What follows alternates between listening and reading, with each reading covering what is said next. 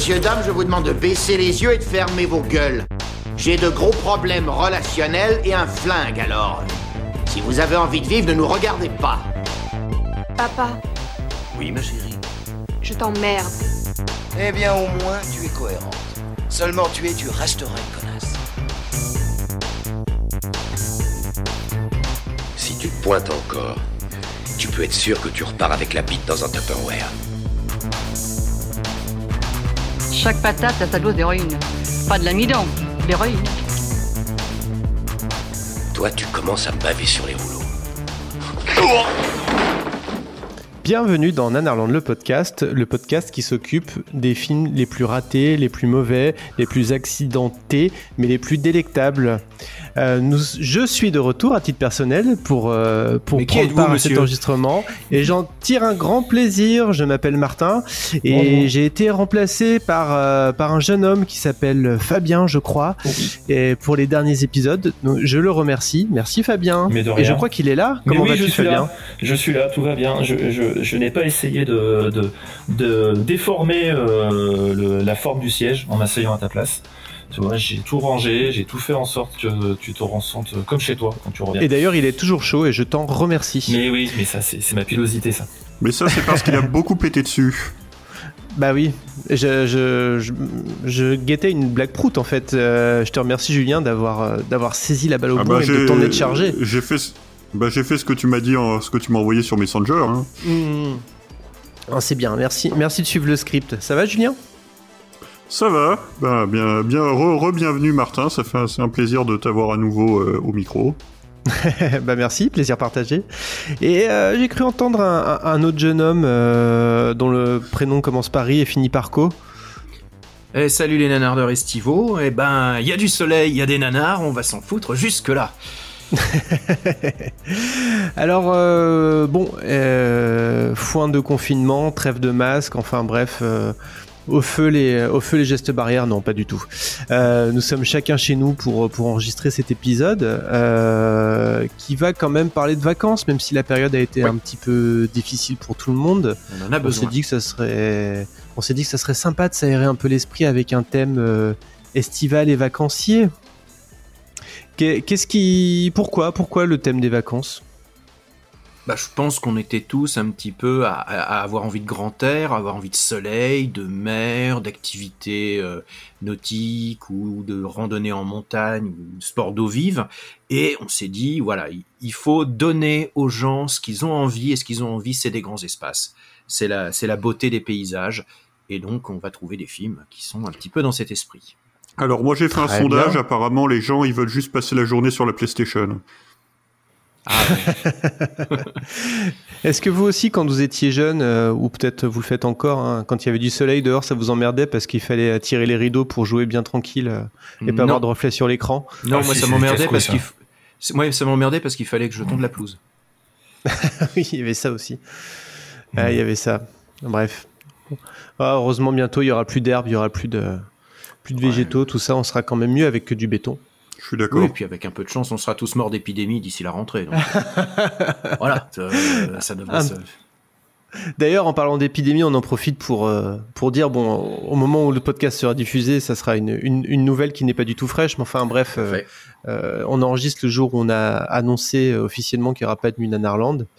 Euh, on verra, peut-être qu'on pourra faire une, une, une autre surprise par un autre moyen, nous verrons, de l'audio, Il y, du aura une podcast, nuit de la Nana- il vidéo. y aura une nuit Nanarland, mais uniquement pour quelques happy few qui vont payer plusieurs milliers d'euros pour pouvoir avoir accès à, à un Nanarland privilégié pour les premiers de cordée.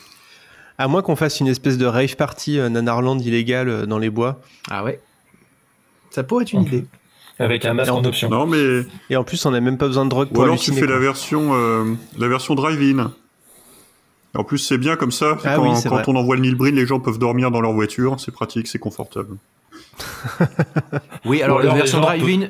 Ouais. Oui. Non, c'est que la version drive-in chez nous, ça va pas être possible parce qu'on est à Grenoble et que les voitures sont interdites. Ah oui c'est vrai. Euh, Remarque, moi je suis à, moi je suis à Paris, c'est pas mieux. Hein. Ce que j'ai un peu peur pour le drive-in avec Ninbrin, c'est que les gens sortent dans leur voiture, euh, mettent, bouchent leur pot d'échappement et se suicident. En fait, en retournant le moteur. Pourquoi tu veux passer les 5 heures de les 5 C'est heures ça, de, ouais. de making of Ça serait quand même le plus grand suicide collectif euh, digne du temple solaire, quoi. Bon. Bon, donc vacances, on oublie tout, mais pas tout. Euh, Je pense que c'est Julien qui va commencer, n'est-ce avec pas? plaisir. Moi, ce que je vous propose, c'est des vacances, euh, eh bien, des vacances apprenantes. Euh, nous allons mélanger les travaux pratiques, euh, la vie en plein air, la découverte d'une culture étrangère, l'exercice physique. Je vous emmène dans le Ca- au Canada, dans l'Ontario, et je te propose, Martin, tout de suite d'écouter le premier extrait introductif. Ces cons d'humour s'imaginent qu'ils partent en vacances. Vous parlez de vacances.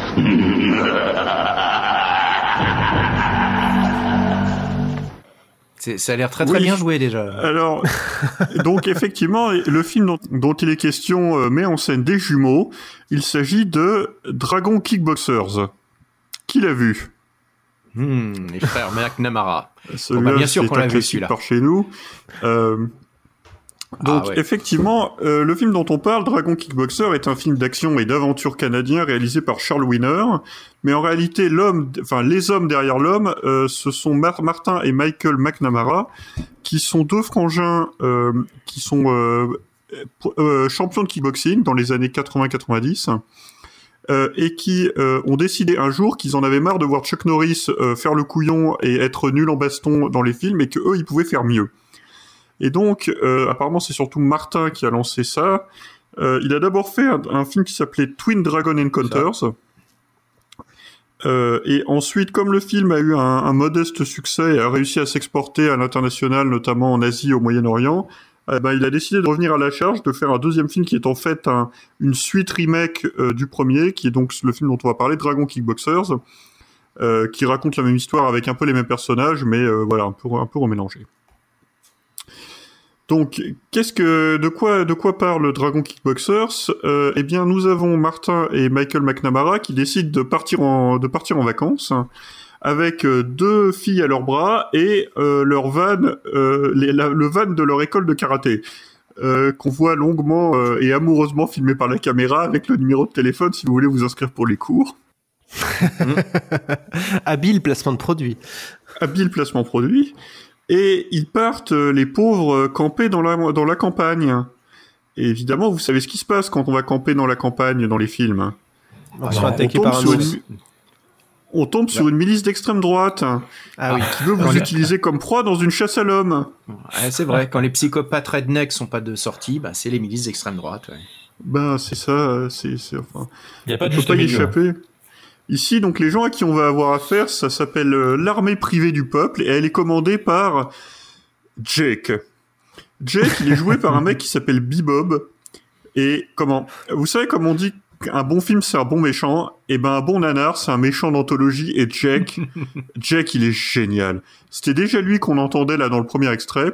Il a plein de moments dans lesquels il fait des espèces de de monologues en voix off complètement pétés, euh, qui vont faire quasiment d'ailleurs la totalité des extraits que je vais vous passer.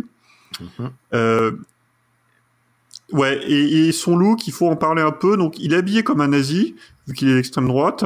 Dans le premier film, en fait, les jumeaux lui avaient empalé la main contre un arbre avec une flèche. Du coup, il a une main euh, artificielle qui est un truc, en- un espèce de truc en plastique, mais en, pas en plastique, en plastique cheap. Enfin, je veux dire limite en carton. c'est c'est pas une vraie prothèse. Euh, il a euh, une crête blonde euh, sur son crâne autrement chauve, crête qui se barre en couille tout le temps. tout le temps. Un petit, co- un petit côté Yule, non? Ouais. En fait, c'est une crête longue, euh, donc limite mulette, mais genre juste avec la crête, et dès qu'il y a un coup de vent, c'est fini. C'est fini. Alors, justement, on va l'écouter Jack dans le deuxième extrait, euh, dans lequel euh, il va nous parler de ses plans euh, pour les jumeaux. J'avais dit aux jumeaux que je reviendrais. Je leur avais dit que j'aurais une meilleure armée. Aujourd'hui, j'ai de l'argent. Et je vais leur faire payer très cher ce qu'ils m'ont fait. Ils ne m'oublieront jamais. Je vais les piéger. Je vais les dépouiller de tout ce qu'ils ont.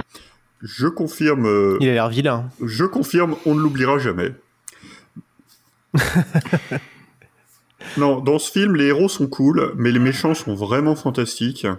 Euh, et d'ailleurs, on va enchaîner tout de suite, en fait, par une des meilleures séquences. Et alors, pour le coup, on a du bol, la séquence euh, la- le, le- est presque qu'en audio. C'est la présentation euh, par Jake de la galerie des, des méchants qu'il a engagé pour aller chasser les jumeaux dans la chasse à l'homme. Donc ça, c'est l'extrait euh, qui doit être le troisième. Nous avons d'abord le maître du monstre avec son féroce bouvier qui vous arrache un bras aussi facilement qu'un dentiste une dent. Le bouvier, le bouvier. Le fameux. Ce chien est un tueur, il fera du hachis de ces pauvres dragons. Ensuite, j'ai Earn. C'est pas un homme, c'est une montagne, complètement débile et trop bête pour qu'on lui fasse mal. Il peut faire mal aux autres.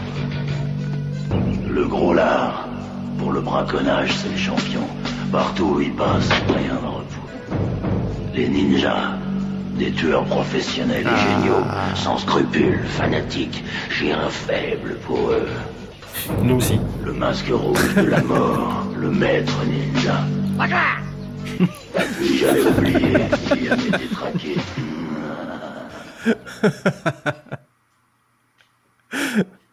Ils sont géniaux. Ils Ça en sont fait tous géniaux. Mm. Ils sont tous formidables. Euh, on va apprendre à les connaître. Alors, il y en a un qu'ils appellent le gros lard. C'est très méchant parce que c'est pas le seul gros dans l'affaire. hein. Eh mais eh, attends mais aucun rapport avec euh, avec les trois gros lards de, Euh, de je, ne sais Ninja. pas. Peut-être qu'il a survécu et qu'après il est allé euh, qu'il est allé chasser les jumeaux après avoir survécu au ninja. Ça, je... Est-ce que c'est peut-être un univers pas, partagé, on sait peut-être. pas. Ou alors il y a une agence de location de, de, de- pardon, il y a une agence de location de, de sbires et euh, bah, on recrute au catalogue. Bah, littéralement, c'est C'est- voilà, ils ont tout un toute une catégorie. ouais. Littéralement, c'est ça en fait. Il y a un moment, il, euh, Jack ordonne à son sbire euh, de passer une annonce dans tous les magazines de euh, chasse, euh, mercenariat, sport extrême, etc. pour aller trouver les meilleurs. Donc ouais, en fait, les mecs recrutent leurs tueurs à gages par petites annonces. Alors, pour prendre un peu les, pour développer un peu sur chacun des méchants, donc pour commencer, on a le maître du monstre et son féroce bouvier. Bon, le bouvier, il a surtout l'air d'un bon gros toutou sympa, mais on va faire semblant d'y croire. Ouais. Ensuite, À ce sujet, je conseille à tout le monde de regarder sur Google Images les photos de Bouvier. Et en fait, vous avez envie de faire des câlins énormes à ces chiens, en fait. voilà, bref. c'est un peu ça. Alors, en fait, il y a bien une scène où on voit le chien attaquer, donc euh, c'est un chien qui a visiblement été dressé et entraîné, euh, et entraîné à l'attaque, mais malgré ça, on a du mal à le prendre au sérieux, quoi, parce qu'il a quand même trop l'air d'un bon gros toutou. Ensuite, vous avez Earl, euh, celui qui est trop bête pour qu'on lui fasse mal. Ah oui. Donc, il a le look qui va avec, hein, la moustache, la mulette, la casquette sur la tête, et un t-shirt avec un carré au milieu, on sait pas trop pourquoi. Euh, lui, ce que j'aime bien, c'est la façon dont les jumeaux vont le buter. Euh, C'est-à-dire que, alors là, il faut que je parle un peu de la technique, euh, de la technique des jumeaux. Donc, c'est les champions de kickboxing. Les mecs, c'est des, c'est des vrais. Hein. C'est pas de, c'est pas du chiquet. C'est de vrais, euh, de vrais, des vrais mecs forts en kickboxing. Ils ont entraîné plusieurs champions du monde. Mhm. Ils ont huit écoles d'arts martiaux euh, au Canada. Euh, et leur technique, c'est deux contre un et par derrière. L'essentiel c'est que ça marche. C'est efficace. Voilà, il paraît qu'ils voulaient faire dans le réalisme, et donc le réalisme, c'est deux contre un par derrière et dans les couilles. Sérieux, la moitié des bastons se terminent quand les jumeaux commencent à leur mettre des tatanes dans les burnes. C'est systématique, et le dénommé Earl en fait les frais, puisque comment est-ce qu'ils l'ont à la... Enfin, il y y a bagarre, mais comment est-ce qu'ils finissent par l'avoir? T'as Martha ou Michael, je sais pas lequel, qui l'attrape par derrière par les couilles, en, en serrant bien fort, pendant que son frangin commence à lui mettre des coups de pied dans la tête. C'est l'humiliation totale. Ensuite, vous avez euh, le gros lard. euh, pour la chasse, c'est le champion. Alors, le champion de quoi, on sait pas trop, euh, puisque les jumeaux lui mettent une branlée, mais une branlée magnifique et rapide. Il est tout nu sous sa salopette, parce que ça, c'est le genre de look qu'on aime bien à la campagne. Et il se fait écar- il, se- il se fait buter en moins de deux en marchant sur un de ses propres pièges à loup. c'est euh, les- Et alors, les ninjas, c'est mes préférés. et ils sont le sujet d'un extrait qui est, vous l'avez peut-être déjà entendu, c'est un des extraits, je pense, les, Ah, les plus drôles ouais. au sujet des ninjas. Euh, donc c'est celui qu'on va passer maintenant. Envoie en patrouille quatre ninjas maintenant. Et les autres hommes de leur équipe. Cette nuit. Mais les ninjas ne se battent jamais la nuit. On leur donnera des torches électriques. Oh putain, mais oui. c'est ça, mais d'ailleurs, le- je crois que l'extrait est sur la, la page de Nanarland. euh, Mm. la- Il me semble qu'on l'a mis sur le le site, ouais. Ouais, Ouais, c'est le site, oui, parce que c'est une des répliques euh, les plus les plus dingues du film, quoi. Ce, ce film est génial. En fait, c'est un film que j'aime énormément parce qu'il est nanar vraiment à tous les niveaux. Vous avez des dialogues crétins comme celui-là. Vous avez des acteurs qui en font des caisses et des caisses et des tonnes. Et vous avez de l'action qui est globalement ridicule à peu près à tous les niveaux. Euh, Hmm. Outre le fait que le kickboxing, que c'est bon, c'est pas vraiment euh, l'esprit coubertin euh, un contre un à la loyale. euh, Il y a aussi toutes les techniques de survie des jumeaux qui sont toutes à base de faire des trucs avec des bouts de bois. Bon, vous me direz, ils sont dans les bois, c'est un peu normal, mais ils font vraiment tout avec les bouts de bois, les mecs. Hein. Ils font des boucliers, ils font des lances, ils font des gourdins, ils font des pièges avec les bouts de bois. Euh, et à la fin, les mecs sont tels, les, les autres en face sont tellement nuls, t'as les frangins, ils construisent un espèce de, une espèce de forteresse en bout de bois au milieu de la forêt, et ils attendent que les autres viennent les attaquer pour tous les, tous les, tous les rétamer. c'est, c'est ça la stratégie, tu vois. Sun Tzu, il a rien inventé. Bah, il y a un grand passage bout de bois hein, dans l'art de la Oui, guerre. bah, c'est effectivement, c'est peut-être là qu'ils l'ont appris en fait. hein. Euh, avant de conclure, du coup, on peut peut-être passer notre quatrième et dernier extrait qui doit, qui doit encore être Jack qui nous parle de, de du monde.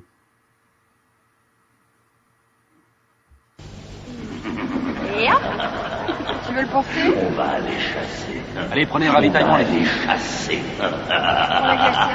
Ce sera rigolo. On va aller chasser. On va aller chasser. On va aller chasser. On va aller chasser. bah, dis donc. Et, et là, je, Le manuel C'est- vrai que c'est très et là, je vous estival, ai mis quatre extraits. Le mec est comme ça pendant tout le film. C'est fantastique. Cet acteur, Bebob, c'est un génie. hilarant, quoi. Euh, Et, et pourquoi il a cette voix euh, On dirait qu'il a une- on, on dirait qu'il parle derrière un Alors, masque en fait. Ça, c'est pas, parce que c'est des voix mais- en fait, tout ce que je vous ai passé. Sauf là, il y a que l'extrait avec les Ah, ninjas qui se battent jamais la nuit, qui est pas en voix off, donc vous verrez, vous entendez, vous avez sans doute entendu la différence. Euh, mais autrement, effectivement, ce sont, c'est censé être des voix off. D'accord. Ah, moi, je pensais que c'était parce qu'ils participaient à un enregistrement de podcast Nanarland qu'ils avaient Oui. des voix comme ça. Non, mais c'est, on s'en saura jamais. Euh, voilà, donc, il y a, euh, pardon, Et- j'ai interrompu quelqu'un. Non, non, non, j'allais juste te demander si on savait ce qu'il avait fait d'autre, ce, ce merveilleux acteur. Rien.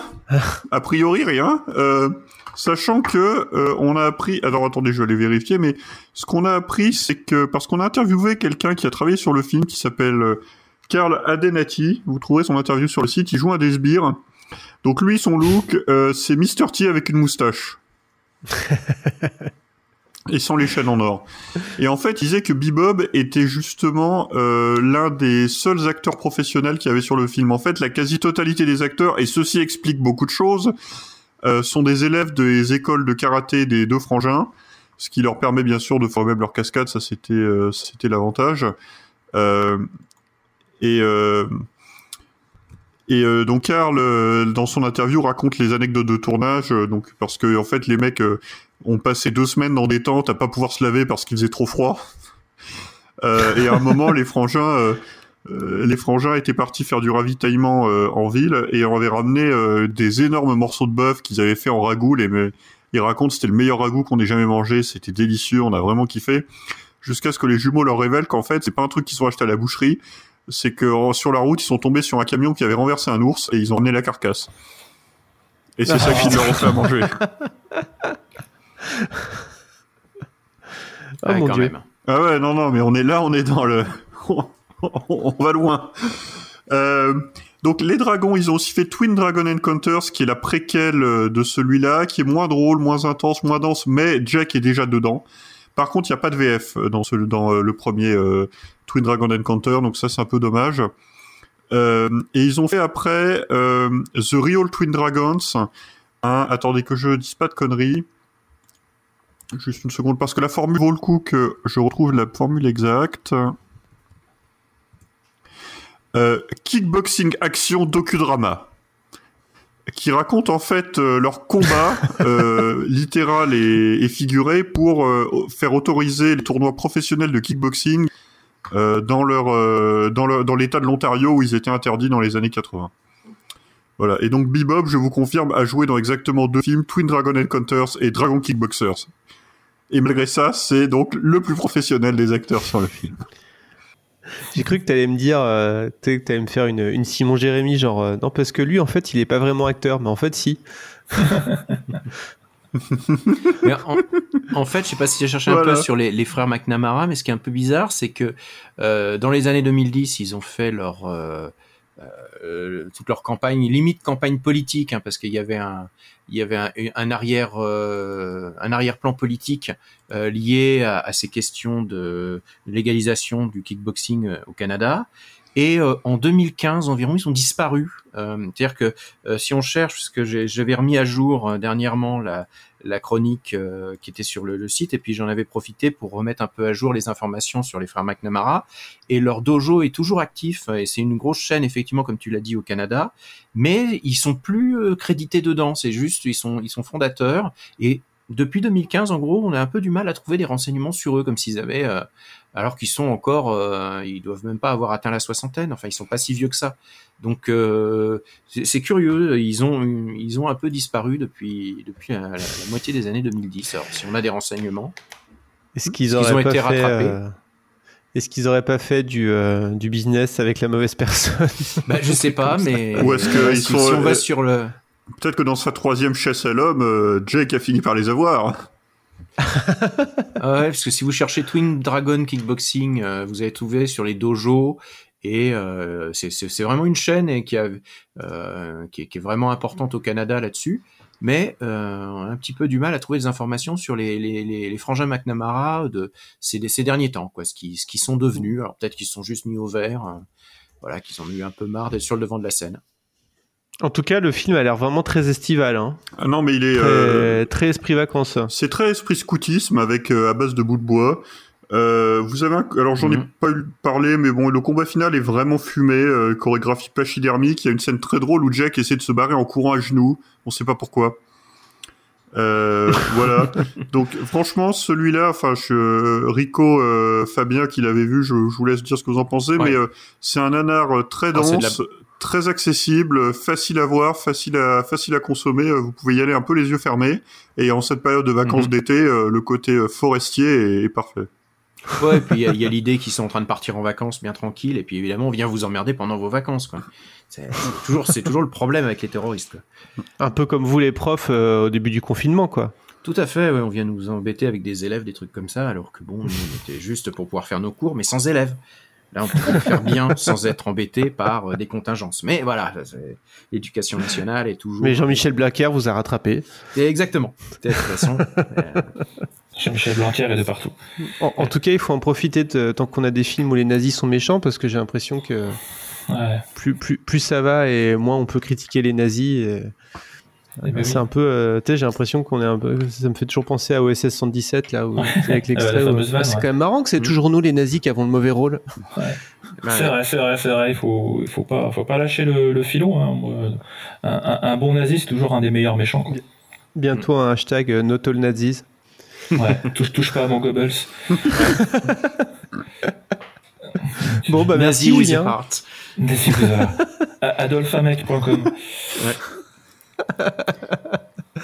Ah vous m'aviez manqué. Quand tu me regardes, tu trouves pas que je ressemble à un canton suisse? Profil d'une neutralité absolue, regard clair et franc, front qui n'est pas fuyant. Toi, T'es le roi de la dissimulation. je suis professionnel, c'est tout. Et tu devrais l'être davantage.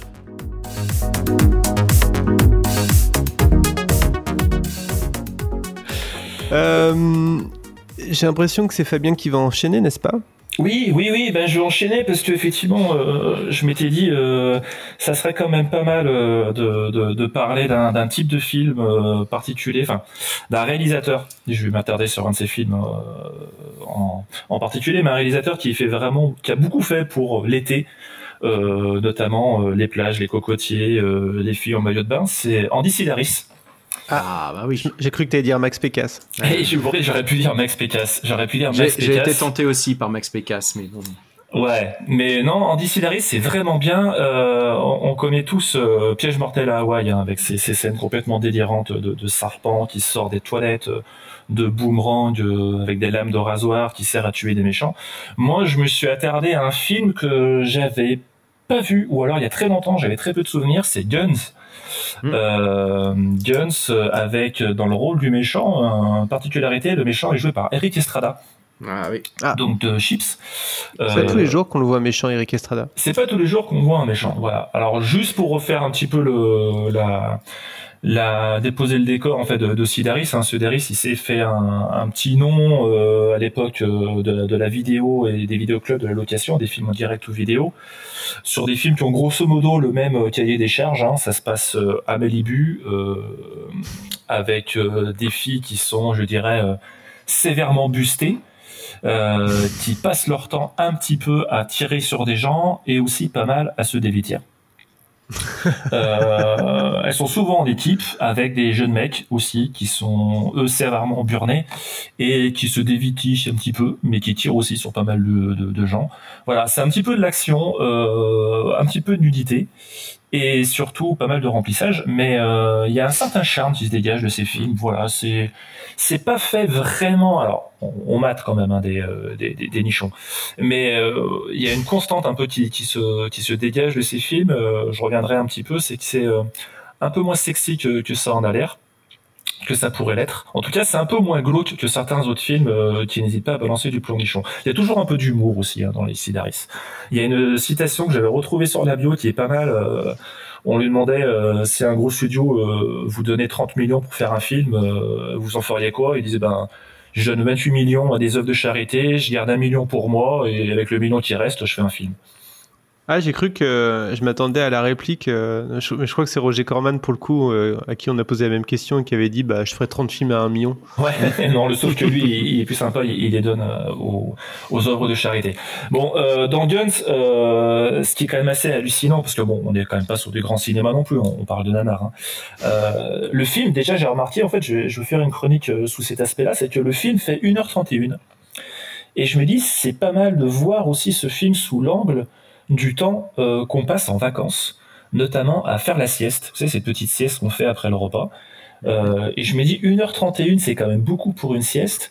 Mais si j'enlève tous euh, les remplissages qu'il y a dans ce film, on arrive à un temps qui est nettement plus digeste pour s'endormir devant avec de, belles images. C'est pour ça que j'ai fait une espèce de décompte sur le film en fait. Le film fait 1h30 déjà et ça commence par euh, le générique euh, où une femme chante sur scène en décolleté à Las Vegas pendant 3 minutes 17.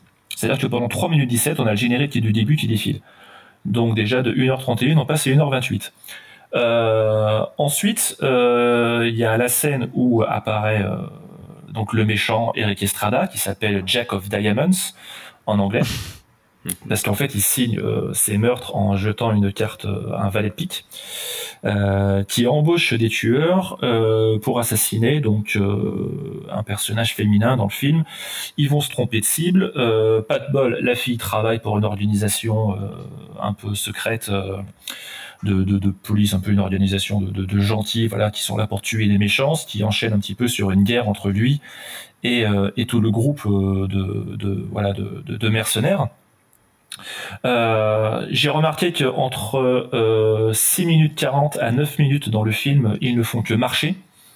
Voilà, on les voit marcher un peu tous ensemble euh, d'un point A à un point B. Il y a beaucoup, ça meuble beaucoup hein, sur sur la marche. Ce qui me fait beaucoup rire, moi surtout, c'est que en fait, j'ai oublié de vous le dire, mais il engage deux tueurs, Eric Estrada, et ces deux tueurs qui se présentent comme des as de la euh, euh, de- des explosifs. Vraiment, c'est des explosifs miniatures, euh, les mecs, c'est des pros. Et non, Eric Estrada, eux, il veut absolu- lui, il veut absolument qu'ils tuent leur cible avec un flingue. Et je vous jure que c'est vrai, c'est pas expliqué pourquoi, c'est pas expliqué comment. Il faut que les deux mecs se déguisent en femmes. Euh, pour les débuter. Ce qui veut dire que les mecs sont déguisés en femmes, on dirait, euh, on dirait vraiment le mec bourré qui met une perruque à Mardi Gras, tu vois. Et une robe un peu trop serrée et t'y arrives pas à marcher avec des talons. Franchement, quand je les ai vus, j'ai l'impression de voir Didier Bourdon et Bernard Campan dans un siège des inconnus. Euh, les mecs quand ils se baladaient, c'était juste totalement hallucinant. Euh, et le pire, c'est qu'une fois qu'ils auront tué la personne, ils passeront le reste du temps en fait en fille. Euh, voilà, euh, à se balader, on sait pas trop pourquoi, au gré des scènes. Donc euh, ça m'a fait beaucoup beaucoup marrer. Euh, ces deux tueurs un petit peu un petit peu un petit peu pourraves. Euh, quand ils les ont tués, donc ils sont trompés de cible, ce qui va vraiment, euh, voilà, entraîner une cascade de, violence entre entre les sbires de- d'Eric Estrada et, et l'organisation euh, des gentils. L'action va se déporter de des plages hawaïennes sur Las Vegas. Et qu'est-ce qu'on fait à Las Vegas? Généralement, eh ben, on danse et on monte ses nichons. Donc, ce qui nous permet effectivement d'en faire encore du remplissage avec une scène de danse, une scène de magie et euh, une scène de combat euh, dans de l'huile. Vous savez, ces, ces fameux combats de meufs euh, huilées euh, à mort qui se battent en, en bikini. Je sais pas si vous Ah voyez, oui, hein, c'est- comme les ce combats de boue, mais, mais c'est voilà, c'est les combats d'huile en fait. Ah oui, ce qu'on voulait mettre à l'entraque de la nuit Nanarland cette année. Exactement, pu, tout à fait, voilà, qu'on n'a pas pu. Ah ouais. Donc j'ai calculé, il y a 1 minute 30 hein, de combat dans l'huile, et ça me permet de rebondir parce que justement, euh, à la fin de ce combat dans l'huile, il y a cette petite, euh, ce petit passage euh, que je vais vous faire écouter. C'est très très court, hein, c'est une réplique Alors- entre les deux candidates. Avant qu'on fasse ça, rappelons que le combat dans l'huile est une tradition du sud de la France, qu'en Bretagne et en Normandie, c'est dans du combat dans du beurre. Tout à fait. Exactement. On a d'un côté la Méditerranée, de l'autre côté euh, les, les vaches laitières. Mais par contre, c'est un truc euh, de lutte en Turquie, non? Euh, Les combats à l'huile. Alors les combats, en fait, c'est euh, ouais, c'est même grec. Enfin, c'est c'est de l'huile effectivement pour éviter que pour faire des meilleures prises. Là, on est Ouais, vraiment mais- sur deux meufs euh, hyper euh, hyper bien gaulées euh, qui En- s'affrontent sur un tout petit ring en, en poussant des petits cris avec que des mecs autour. euh, Ouais, ça qui fait sont là partie. pour les supporter quoi. Ouais, ça fait partie d'un vieux truc euh, qui, qui en fait les, les matchs de catch dans la boue et euh, match ça, de catch aussi dans la confiture, dans où en gros t'as deux filles en bikini qui vont terminer en s'arrachant les bikinis et c'est un spectacle évidemment qui est euh, une espèce de spectacle forain un, un- un peu dégra- un peu dégradant, il faut bien l'avouer. Euh, essentiel- essentiellement pour Pourquoi lui. tu, dis ça? Pourquoi tu casses l'ambiance, Rico? Rico, on appelle ça peut pas traditions. jouer avec la bouffe. On Mais appelle ouais. ça nos traditions, d'accord? On n'a pas le droit d'en dire du mal. C'est ce que j'allais dire. Ah mais Exactement. Voilà, ça on appelle ça du je suis folklore. parfaitement d'accord. On appelle ça du folklore. Ça suffit la cancel culture maintenant. Ouais, c'est ça. Tu, tu vas faire quoi après? Tu vas interdire les combats de coq et la, et la corrida? Non, monsieur, non. Non, c'est n'importe quoi. Laissons les femmes dans l'huile, elles ont envie. Après tout, on, ne les force pas. Voyons, voyons, voyons. voyons. Attends, je n'ai jamais voulu inter- je, je n'ai jamais voulu interdire les ministres de l'Intérieur. Ne me faites pas dire ce que je, ce que je pense là, ce que je, ce que je voulais pas dire. Non, mais ça, ça permet d'enchaîner sur l'extrait euh, audio si tu veux, Martin. Moi, t'avais quelque chose à ajouter? Non, non, non, je. Bon, c'est- très très court. hein, C'est juste deux petites répliques. euh, voilà, Comme quand on peut faire des combats de- dans l'huile et Allez. avoir un peu d'humour. Place à l'extrait, on, on reparlera d'huile après. Exactement. J'espère que ça marche. Mon petit ami veut plus que je fasse des combats dans de l'huile. Il t'a donné une raison? Ça manque de dignité pour lui. Est-ce que tu lui fais sous les couvertures, ça manque de dignité? Voilà. Donc, euh, et c'est ça manque de dignité et parce que son mec trouve que ça manque de dignité. Elle fait et ce que tu fais sous les couvertures, euh, ça manque de dignité. Euh, sachant que il y a une petite subtilité parce que il parle de faire des trucs sous les couvertures alors qu'en VO il parle de blowjob. Typiquement. Ah oui, carrément. C'est Voilà, ce plus, plus- c'est plus précis. Oui, on va dire que c'est- plus clinique. Donc je vois que tu, tu l'as Ouais. vu en VO et en VF pour Euh, préparer non, j'ai vu l'extrait en, en VO parce que je m'étais dit, je suis sûr qu'il dit pas under the under the, the, the blanket ou the sheets. Under, under, under the couverture. Under the couverture. Je voudrais quand même qu'on sou-. Non, non, mais Il c'est faudrait vrai que nos auditeurs soulignent Oui. ici l'esprit de sacrifice de Fabien, qui s'est donc euh, engagé à regarder deux fois un film avec des femmes qui font des combats dans l'huile. Seul... Et c'est pour vous, chers auditeurs. Est C'est pour vous hein. qu'il l'a fait. cette Mhm. scène de parce que ce qu'on sait pas, c'est que la fille qui fait du combat dans l'huile, elle travaille aussi dans l'organisation des gentils en fait. C'est ça, tout comme la chanteuse qui chante deux fois dans le film, deux fois trois minutes, c'est insupportable, avec un décolleté incroyable, et aussi elle montre à ses nichons, parce qu'on la voit forcément euh, se changer entre euh, dans la loge. Euh, toutes ces filles-là, euh, son travail en fait euh, pour l'organisation, c'est ça, c'est un job de couverture. Ce combat dans l'huile, j'ai j'ai j'ai fait 1 minute 30, c'est insupportable, mais ça remplit un petit peu le, le film qui en a un peu besoin. Mais, ça devient récurrent, tu vois, ce remplissage. C'est ça qui est même drôle. Mais ce qu'il faut bien penser, c'est qu'avec euh, Andy Sidaris, c'est du cinéma vérité. Parce qu'évidemment, dans un film d'espionnage classique, on ne verrait pas les espions se changer entre deux, euh, entre deux scènes de combat, alors que là, Sidaris, il montre vraiment ce moment précis de l'envers du, décor, la vie de tous les jours. c'est vie, ma vie d'espion. Vive ma vie d'espion quand je me fous à poil. Et voilà. moi, je, moi, je dis cinéma vérité, je dis la, caméra objective. Voilà. C'est ça. Andy Sidaris, c'est un vrai. Et ceci étant dit, le, le seul... vas-y Julien. Le seul autre, euh, le seul autre fiction d'espionnage on retrouve de toute façon ça, c'est euh, le Bureau des légendes où tu avais aussi des combats de, de femmes dans l'huile. Mm. Ah peut-être, j'ai pas vu la série. Peut-être que Julien, que Martin peut. Bah dans la dernière saison effectivement. Ah, j'ai pas encore vu la dernière saison. Spoilez bah. pas, j'ai pas encore vu la dernière saison. C'était un apport de Jacques Audiard, ouais, ouais, ouais, les combats dans l'huile effectivement. Alors euh, juste pour préciser, Guns est quand même un peu plus, on va dire, prude en termes de scènes de nudité et de sexe que les autres films. Hein. Le, premier plan nichon arrive à partir de 24 minutes. Euh, ce qui est très drôle parce qu'en fait, euh, j'ai oublié de vous dire qu'entre 17h30 et 22h30, il y a une 5 minutes de course poursuite entre un avion et un hélicoptère euh, qui en fait ne se coursent pas, c'est juste des plans d'un avion qui vole et d'un hélicoptère qui vole. Ils font croire qu'ils se poursuivent en fait, euh, qu'il y a une poursuite, mais alors pas du tout. C'est interminable. Sauf que quand l'avion se pose avec les deux héroïnes, elles se posent sur un hangar, elles euh, rejoignent leurs deux collègues masculins. De là, ils comprennent qu'il faut partir euh, à Las Vegas immédiatement pour poursuivre l'enquête. Sauf que pas de ils n'ont pas prévu euh, de se changer, donc elles se changent dans l'avion, forcément.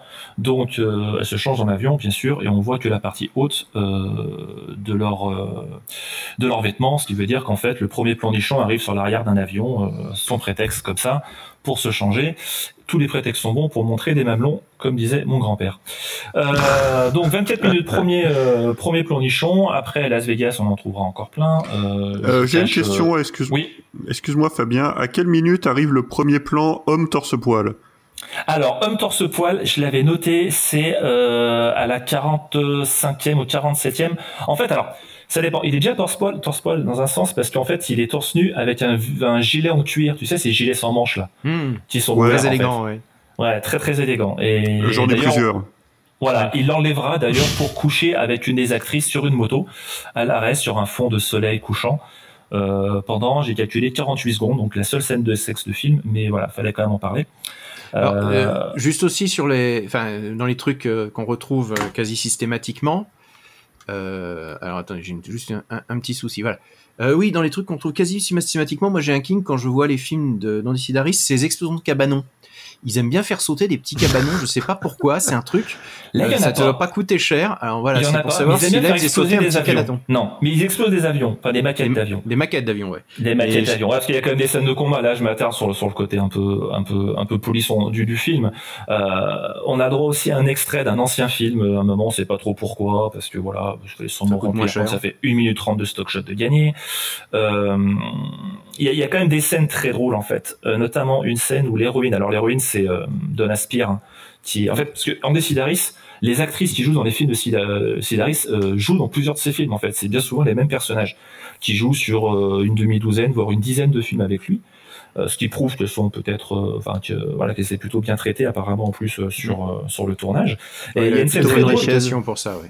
Ouais, Don Aspire est très drôle parce que Don Aspire en fait fait une scène d'entraînement dans une dans une salle de gym avec deux mecs euh, avec elle, donc ses collègues. Euh, elle est fatiguée, elle va du coup euh, se changer. Forcément, on la voit non pas en train de se changer, mais en train de se passer de la crème sur les jambes. Mais à votre avis, comment elle est habillée et eh ben, elle est à poil, forcément, parce que c'est bien connu, quand on se passe de la crème, on est toujours sain à l'air. Et c'est à ce moment précis, figurez-vous, que devinez qui débarque? Des ninjas. Ah, Des ninjas.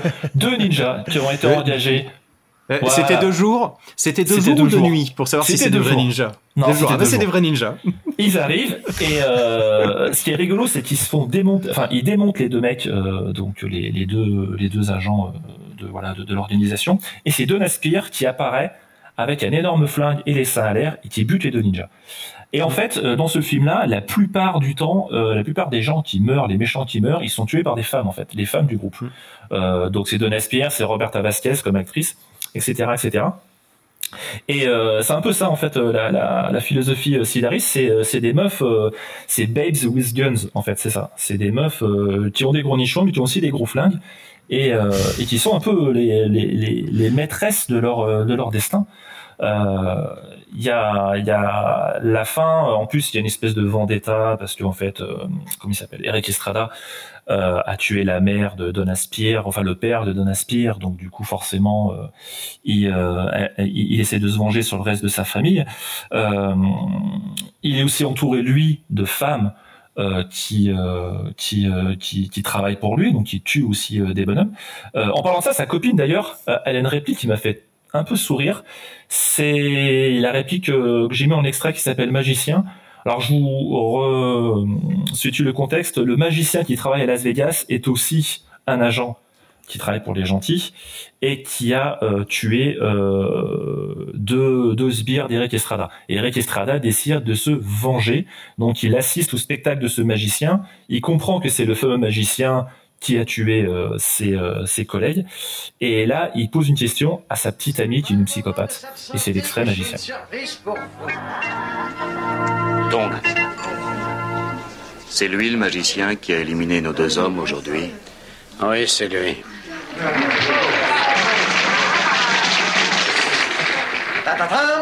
Dis-moi, mon trésor, veux-tu toujours tuer pour moi? Je veux être grisé par le pouvoir de contrôler la vie. Et aussi la mort. Voilà, je veux être grisé par le pouvoir de la vie et aussi de la mort. Donc, euh, elle tuera du coup euh, le magicien et sa copine. Euh, ce qui me permet en plus d'embrayer sur une anecdote assez assez rigolote, c'est que euh, le magicien vit en fait euh, sur un bateau. Euh, il a aussi une petite euh, une petite barque.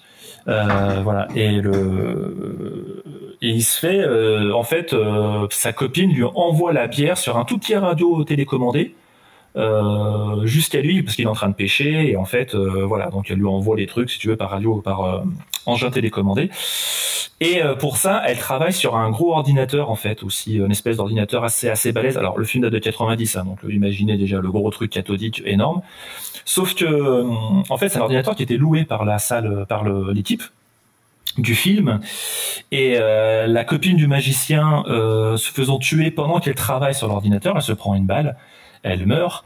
Et à la fin du, du tournage ils n'ont pas pu récupérer la caution de l'ordinateur qu'ils avaient loué pour les biens du film parce qu'en fait ils n'ont pas réussi à enlever le sang qu'il y avait sur le clavier le faux sang. Et euh, du coup ils sont obligés de payer la caution. Et du coup ils sont obligés de le garder. Donc voilà c'était vraiment le- la petite anecdote qui m'a qui m'a fait sourire quand, quand je l'ai appris. Euh, bon alors c'est le, le- le scénario est vraiment euh, est, est- est vraiment indigent hein. il y a, il y a il y a ce- cette fameuse réplique qui me fait rigoler où effectivement le Eric Estrada à la fin à chaque fois qu'il tue quelqu'un ou qu'il fait tuer quelqu'un il envoie sur le cadavre il pose sur le cadavre une carte à jouer avec euh, le valet de pique et euh, derrière il met le nom euh, de l'héroïne qui s'appelle Donna et euh, donc Donna prend la carte, elle voit sa copine qui est morte, elle prend la carte, elle retourne, elle voit son nom marqué dessus, elle en parle à son collègue, et son collègue la regarde, elle fait Hmm, à mon avis, quelqu'un cherche à attirer ton attention. Donc voilà. Finement- finement analysé. voilà. On, on voit que c'est pas c'est pas les professionnels pour rien, hein, franchement. Brigade de choc. Brigade de choc, ouais, ouais, carrément, ouais. Euh, il- il- le film est vraiment bien aussi rempli. J'ai j'ai compris que c'est vraiment un film de remplissage. C'est que les scènes ne commencent jamais euh, pile à l'endroit où elles devraient commencer. On- C'est-à-dire qu'il y a toujours 5 ou 10 secondes de, de, merde, de film où on les voit rentrer, en fait, dans la scène.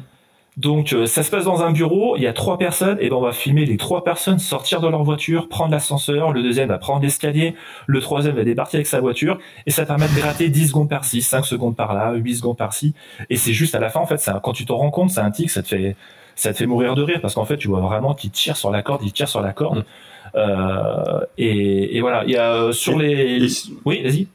Non, c'est juste pour dire que c'est toujours fascinant de voir ce, de voir ce genre de remplissage, d'autant plus que c'est assumé. Enfin, faut pas croire que ça, se- enfin, C'est pas un parti pris, C'est hein. budgété comme ça, quoi. C'est-à-dire, c'est pas un parti pris et c'est pas non plus un accident. C'est que euh, on a budgété euh, à l'économie, on sait qu'il va falloir faire une heure et demie, et donc euh, on va faire du remplissage comme ça autant qu'on peut parce que de toute façon, tant qu'il y a le quota de scènes d'action, de violence et euh, de femmes dénudées, euh, le spectateur de Hollywood Night sur TF1, il est content.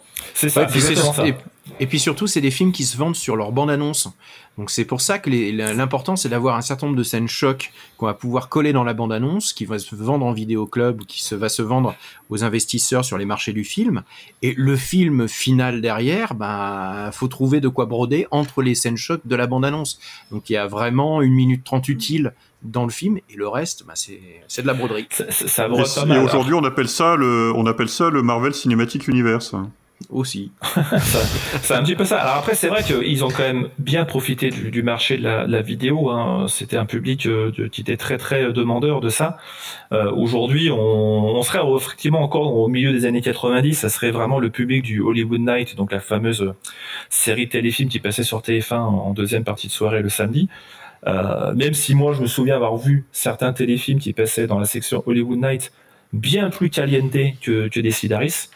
Euh, notamment des films avec Shannon Tweed et tout ça, où là on était carrément sur des, des scènes de sexe euh, qui étaient bien plus graphiques que, que les Sidaris, où grosso modo c'est de la nudité, voilà, c'est du Babes with Guns. Euh, bon, c'est pas féministe hein, pour autant, on va, pas- on va pas se leurrer, mais voilà, c'est euh, c'est- un peu entre guillemets euh, bon enfant. Il y a, je suis retombé sur une déclaration qu'il avait fait. Euh, euh, alors je sais plus dans quelle interview, faudrait que je retourne. Mais ouais, c'était dans la revue Impact, hein, c'était la, la, la bio qu'avait fait Rico. Il disait dans la plupart des films d'action, les films sont kidnappés, donc c'est Sidaris qui part. hein. Les films sont kidnappés, menacés, violés. euh, nous, on déteste ça. Si vous menacez une de nos filles avec un couteau, elle vous, a- elle vous l'arrache et vous tue avec. Et, et c'est un peu ça en fait. Hein. C'est, euh, il y a aucune fille, alors peut-être une, effectivement, à un moment c'est la mère de l'héroïne qui se fait kidnapper, mais il y a aucune fille en gros qui se laisse faire dans le film. Quoi. Elles sont toutes là à, à défourailler, à tirer sur des méchants, à les buter, à faire exploser des, à faire exploser des hélicoptères, enfin excusez-moi, des maquettes d'hélicoptères. Euh, voilà, avec des, des bazookas qui font piou-piou. Euh, je peux, je peux tout à fait comprendre. C'est, c'est un petit plaisir coupable. Alors pas, pas du tout sur le côté euh, nichon, parce que bon, c'est, c'est plus rigolo, c'est tellement mal amené que ça en devient drôle. Mais les films de Sidaris, euh, il y a vraiment une patine et euh, je peux comprendre que les gens aimaient ça à une certaine époque. Aujourd'hui, euh, bon, il n'y aura aucun intérêt en dehors du fait qu'ils sont complètement nanars. Euh, moi, sur le film d'une heure trente, en enlevant tous les trucs de remplissage, j'ai calculé, j'arrive à un film de 69 minutes. Ce qui est pas mal, 69 minutes, c'est exactement ce qu'il faut pour, pour une petite sieste après avoir pris euh, un peu trop d'alcool et deux fois du dessert.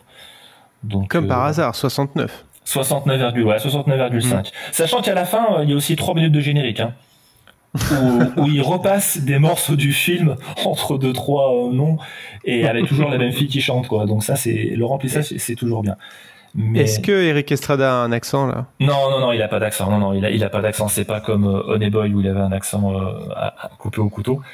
Euh, donc voilà, pff, dans les dans les les Sidaris, hein, on, on pourra parler de Picasso Trigger, de Return to Savage Beach. Le, le, le meilleur, c'est quand même Piège mortel à Hawaï parce que il y a vraiment les potards à fond là sur le sur le Nawak. Celui-là, c'est Euh, vraiment le, le plus dingue parce qu'ils se ressemblent tous en fait les films. se ressemblent tous, voilà, tout à C'est fait. un peu le problème aussi. On, on a à Guns. Je l'ai vu, je suis sûr parce que j'ai vu quasiment tous les Sidaris. Euh, Oui. Je, je les ai quasiment tous vus. Mais alors, pour différencier un Sidaris d'un autre Sidaris, Non. à une ou deux exceptions près, qui ont leur personnalité, la plupart, c'est des films qui sont vraiment interchangeables. Ah oui, ça c'est. ouais. C'est leur gros défaut d'ailleurs. hein. C'est vraiment, euh, c'est des bons nanars, mais quand on a vu un, tu les as tous vus. hein. Il y a que, comme tu dis, Piège mortel à Hawaï qui se distingue un peu parce qu'il y est vraiment plus dingue que les autres. hein. Et Ouais, Malibu vraiment- Express aussi. Malibu Express est, est pas mal. Le, le truc qui est, qui est, je trouve plutôt sympa. Enfin, sympa, c'est qu'en fait, il, veut, il veut quand même garder une certaine continuité, si tu veux. C'est la même organisation qui s'appelle le En Mhm. fait, euh, en anglais, et c'est toujours les mêmes actrices, enfin, grosso modo, hein, sur la plupart des films, et les mêmes acteurs qui reprennent leur rôle, en fait, euh, à travers ces films. Donc, il y a une certaine continuité, ce que je trouve plutôt original. Euh, ce qui prouve que bon, les, les filles étaient plutôt, euh, plutôt, plutôt contentes de travailler avec lui. Il a eu la réputation d'être quelqu'un de très, euh, de très sympa et, voilà. Enfin, du moins d'être. Bah, en gros, en gros, il méchant. recrutait, il recrutait essentiellement Sur les filles dans les pages, ouais, dans les pages centrales de Playboy, et donc il fallait qu'elles soient athlétiques parce qu'elles n'étaient pas doublées pour leur cascade et que euh, elles aient pas peur de montrer leur nichon. Mais euh, comme, enfin, euh, comme ça a souvent été décrit, après c'était une petite organisation familiale, on était comme dans un cocon. Oui, on, voilà, on allait hein. voyager à Hawaï, on allait Voilà. voyager un peu dans des destinations sympas. Et c'était un voilà, il était réglo sur les, les salaires et réglo aussi sur le comportement. Et il ce qui n'était pas toujours le cas, ouais. Ce qui n'était Voilà. pas toujours le cas non plus. euh, il, avait, il pas trop les mains baladeuses parce ouais. Non, non, il avait du tout. sa femme à côté voilà, qui, surveillait, ouais. C'est une boîte familiale. Il bossait avec sa femme, Ah ouais. il bossait avec son fils. Son fils faisait tout ce qui est plan d'hélicoptère et tout. Enfin bref, faisait du plan aérien. Euh, voilà, c'est on- dans l'univers du nanar, on, on a connu euh, beaucoup plus, euh, Oui. beaucoup plus craspec, beaucoup plus cradin et, et, et beaucoup moins, beaucoup moins classe. Euh, Mm. chez, chez les réalisateurs ou, ou chez les acteurs. Euh, juste une petite, euh, un petit truc sympa, il y a Danny Trejo qui joue dedans, qui fait le rôle d'un sbire. Euh, voilà, c'est toujours sympa de voir sa trogne.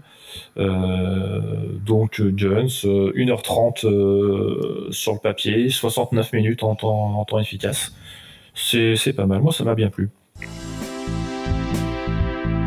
Écoute, Philippe, pourquoi m'en vouloir? Pourquoi es-tu après moi? Tu es un traître Tu as vendu des informations aux Japonais Des innocents sont morts, espèce de faux Fais pas le con, Philippe Bon, bah écoute, c'est une bonne conclusion. Oui. Merci, merci Fabien, merci Andy. Merci Andy Scénaris. Ah ouais. Rico, comment, Oui. comment tu te sens là? Est-ce que Eh ben, je vais rester un peu dans la thématique en fait. Je, je pense que je vais rester pas loin dans la thématique hein, parce que en période estivale, hein, on sait exactement ce qu'on ce qu'on veut. Hein, quand, quand il fait chaud, qu'on est à la voilà, qu'on est au bord de la mer, qu'est-ce qu'on veut? Bah on veut du cul, du cul, du cul, du cul. Hein, qu'est-ce que tu voulais d'autre? C'est l'été, hein, c'est la période qui veut ça. Donc je vais vous parler d'un film de 1981, euh, une production donc italo-germano-grecque qui s'appelle L'amour au club, alias Camp d'amour, alias Divine Emmanuel, euh, un film d'Ilios Milonakis et de Christian Anders. Mon, euh, mon idole, mon amour. Oui, que vous avez peut-être vu dans Force Noire, euh, dans une nuit nanarlande. On va en reparler, de, je pense, de Christian Anders parce que c'est un, un personnage assez, assez hallucinant. Euh, donc c'est un film euh, érotique, euh, ne nous le cachons pas. De, oui, oui, oui, oui. oui. Euh, c'est un, un, un film, on va dire, euh, non mais qui a un message, hein, qui, a, qui a une vraie profondeur.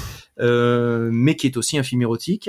Et euh, donc euh, qui est aussi extrêmement estival puisque ça se passe à Chypre sur les plages chypriotes et dans un camp de vacances justement qui est qui a été récupéré par une secte un- euh, par un, un groupe qui s'appelle les Enfants de la Lumière et euh, ben cette euh, cette secte qui vit dans les clubs de vacances dans ce club de vacances désaffectés qui qui parcourt les plages pour trouver de nouveaux ad- adeptes euh, eh bien c'est un peu des des hippies pleins d'amour qui pratiquent euh, une vision de l'amour libre euh, où tout le monde va se mêler. Alors pour comprendre un petit peu à la fois euh, cette euh, bah, cette vision euh, de d'un groupe qui est qui est qui est plein d'amour, qui est un, un groupe qui pratique justement cette ce partage des corps, mais en même temps qui est dirigé d'une main de fer par une divinité qui est la gourou de, de ce groupe. Un premier extrait va vous, euh, bah, disons, va vous présenter un petit peu la vision très particulière de, de l'amour euh, dans la secte des enfants de la lumière. Que la fête commence. Un instant, votre divinité. Je dénonce une pénible infraction qui a été commise. Alors, l'extrait est un peu long. Parle. Hélène, ici présente, a refusé de passer la nuit avec tous les hommes du camp, à l'exception de Richard. Lui aussi a consacré toutes ses nuits à Hélène. Peux-tu te défendre, accusé? Je suis amoureuse de lui. As-tu entendu oui. ça Amoureux Étonnant.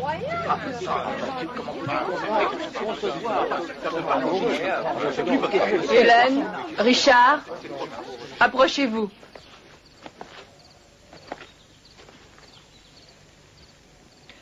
Votre aveu rend évidente votre erreur. Tout notre enseignement pour vous est lettre morte. Vous n'avez pas compris mon message. Savez-vous ce que le Mahatma Gandhi disait? En vérité, c'est n'aimer personne si on se réserve pour un seul. en saisissez-vous tout le sens S'attacher à une seule personne, c'est de l'égoïsme. L'amour ne vous faisant voir qu'une personne, il ne vous est pas possible de voir les autres. Ainsi quand deux êtres s'isolent, ils se rayent de la communauté. C'est une faute. Votre divinité peut nous punir, mais nous l'implorons de ne pas nous chasser. Si vous ne voulez pas quitter le camp, vous devez être fouetté. Êtes-vous d'accord Oui, votre divinité. Qu'il en soit ainsi. Écoutez. Vous allez recevoir chacun 20 coups de fouet devant le peuple. Telle est ma sentence. Tanga, Véronica, exécutez la sentence. Donc on voit une vision de l'amour qui est assez particulière, hein, qui est qui fait la, la particularité de, de, ce groupe, les Enfants de la Lumière, donc qui est dirigé par euh, euh, la divinité, qui est incarnée par Laura Gemser, qui est un, sex symbole des, des, années 70, qui est une actrice euh, d'origine indonésienne, qui avait la particularité d'avoir la peau assez sombre, donc ce qui permettait, parce qu'elle a fait carrière dans le cinéma italien, de la vendre aussi bien comme une Black Emmanuel que comme une actrice asiatique, puisqu'elle a parfois tourné sous le nom de Moira Shen, euh, selon les films. Donc on pouvait la, c'était la caution souvent exotique, mais il faut reconnaître que Laura Gemser, c'est vraiment fait partie avec peut-être Sylvia Christel, avec Brigitte Lahaye, euh, de, de ces euh, ben de, de, ces de ces visages et de ces corps euh, qui ont fait fantasmer dans les années 70. C'est effectivement une très belle femme. Et là, elle est parfaite en une espèce de euh, ben de, de, divinité, de de gourou qui s'offre, euh, qui offre son corps à à ses, à ses adeptes et qui sur son trône en polystyrène règne sur ce, visa, sur ce village de vacances où euh, ben, ont lieu dans, sur des accents de rock'n'roll euh, et de, de, musique disco des partout homériques. On, euh, on, est quand même... Laura, oui. Laura Gemser, euh, de ce que je me rappelle, c'est euh, c'est génial parce que dans, dans, beaucoup de ses films, elle joue un personnage qui s'appelle Emmanuel, mais c'était oui. rarement écrit deux fois de la même manière. Oui, oui, parce qu'ils n'avaient pas les droits. Ils n'avaient pas les droits. Vas-y, vas-y. De, de, de, ils n'avaient pas les droits du Emmanuel original qui est de Just, Just Jekin, si je ne m'abuse. Mm -hmm. Ouais. Euh, et donc, ça devenait, au lieu d'être Emmanuel avec euh, deux M, un N et deux L, -hmm. euh, bah, on changeait les lettres. Donc, des fois, il y avait un seul M, des fois un seul L, parfois, il, de, il doublait le N. Et voilà, et du coup, ça faisait plein d'Emmanuel différentes. Euh, c'était toujours rigolo de, et tu sais jamais sur quoi t'allais tomber après, à part que c'était pas la vraie Emmanuel. Effectivement, oui, c'était un petit peu, un petit peu le cas. Alors, juste pour terminer sur Laura Gemser, qui est une figure un petit peu de, donc de, du bis des, des années 70. Alors, faut, faut savoir qu'elle a tourné euh, dans énormément de, films italiens. Le, le, truc assez rigolo, c'est qu'elle doit être à poil dans à peu près tous ses films, mais qu'elle a terminé comme directrice des costumes sur plein d'autres productions, puisque son, elle s'est reconvertie ensuite comme costumière sur pas mal de productions de, italiennes de l'époque. Donc, euh, dont, mais il n'empêche que, oui. Dont, dont Troll 2. Oui, dont Troll 2, dont elle a fait les, les, les sacs à patates pour les, pour les trolls, ouais. Effectivement, effectivement. Mais euh, cela étant, c'est, c'est, alors ce qui est, je vais, je vais terminer sur sur Laura Gemser parce qu'on l'entend. euh, J'aime beaucoup Laura Gemser. Elle a toujours un petit côté très lointain dans ce qu'elle fait. Elle un petit peu ce côté comme Charlotte Rampling, c'est-à-dire à la fois, euh, elle est très aristocratique, très on a l'impression euh, qu'elle elle est pas tout à fait là, comme si elle était au-dessus de tout ça. Et euh, ça, ça, rend très bien en, en gourou euh, qui est à la fois euh, ben, qui, qui, offre son corps donc dans de, à, ses adeptes et puis en même temps ben, qui est euh, que qu'on va suivre, on l'entend, on est prêt à se faire fouetter pour ne pas être chassé de, de la secte des, des enfants de lumière. Alors autour d'elle, il y a une galerie de personnages assez intéressants et notamment elle a le, le, avec elle, euh, ben, celui qui est chargé un peu de recruter les, euh, de recruter des, de, de, des jeunes filles pour cette, pour cette secte, euh, qui est Dorian, et Dorian est interprété par Christian Anders. Alors, faut qu'on s'arrête cinq minutes sur Christian Anders. Seulement cinq minutes Parce que c'est un personnage. oh. Ouais, mais je pense qu'on reviendra un jour sur euh, sur Force Noire, donc on aura de quoi redévelopper. Euh, on, on c'est, c'est, un, c'est un personnage assez hallucinant, ce Christian Anders. Alors, il faut imaginer que euh, Claude François ait décidé de devenir karatéka pour faire des films érotiques à sa gloire. Voilà, pour résumer un peu le plan de carrière, la première partie du plan de carrière de Christian Anders. Parce que Christian Anders, c'est à la base un chanteur de, de, de ce qu'on appelle les schlagers en, en, en, Allemagne, hein, c'est un Autrichien, et il a fait un peu une carrière quelque part entre Franck Michael et c'est Jérôme, euh, et, et, physiquement en plus c'est une espèce de croisement entre Claude François et c'est Jérôme, donc euh, vous visualisez un petit peu le, le tableau, euh, en chanteur pour m'aimer, euh, pour, pour tes dansants dans des casinos de province, et ce Dorian en question, bah, il a fait fortune au début des années 70 en chanteur de charme et il a commencé à s'ennuyer, donc il s'est mis au karaté. Il a décidé de devenir le Bruce Lee germanique. Donc il va faire des films de karaté à sa gloire, où il va pousser des petits cris. euh. donc là, il faut, faut imaginer en plus vraiment physiquement un peu le, le côté Claude François euh, taillé tout sec et qui va euh, se mettre à faire des à faire du kung-fu. Et on, en reparlera, mais euh, il a décidé aussi, toujours pour se mettre un petit peu à sa gloire, de, s'emparer littéralement de ce film, hein, dont il devait être simplement. euh, Enfin, il n'était pas prévu au, départ pour jouer dans ce film. Il a pris tout, les, il a pris le non seulement le pratiquement le premier rôle du film, même comme il a mis son argent dans le film, il s'est emparé de la réalisation, il s'est emparé de tout. Et au, générique, en fait, on, voit que c'est une Cranders production, hein, contraction de donc de Christian Anders. Et puis au générique, j'ai compté, on voit son nom six fois. euh, dans différents postes, réalisateur, producteur, musicien, acteur. Bref, euh, Christian Anders fait tout assez mal, mais il le fait. Donc euh, c'est, ça va être un petit peu le, le gourou. Et euh, c'est un gourou qui est à la fois euh, euh, au départ euh, un beau parleur euh, qui est sincèrement amoureux de, de la divinité, hein, comme, comme tout le monde, et qui recrute des jolies filles sur la plage pour devenir les missionnaires de l'amour. C'est en gros se prostituer pour la secte et euh, essayer de recruter euh, d'autres adeptes de préférence fortunés parce que cette secte, euh, bah, elle accumule des revenus par ce moyen-là assez impressionnants qui vont commencer à attirer l'attention de la police.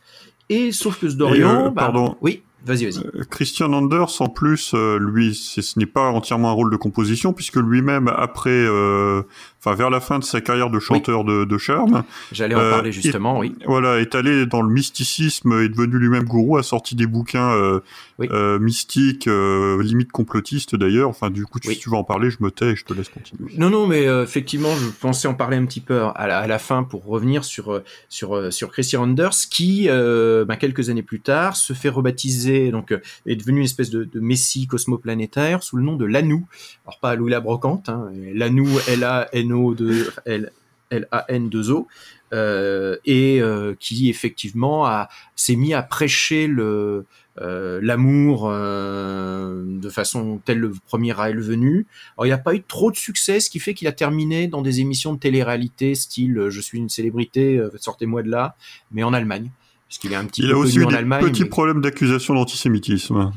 Entre autres, oui, avec ça, euh, il a accusé, entre autres, Angela Merkel d'être une espèce de d'agent euh, du mondialisme euh, et, du- et de vouloir détruire le monde.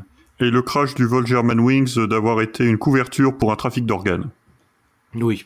Donc euh, voilà, un personnage, euh, je pense d'ailleurs qu'il doit normalement écrire un bouquin en collaboration avec Steven Seagal dans les années à venir.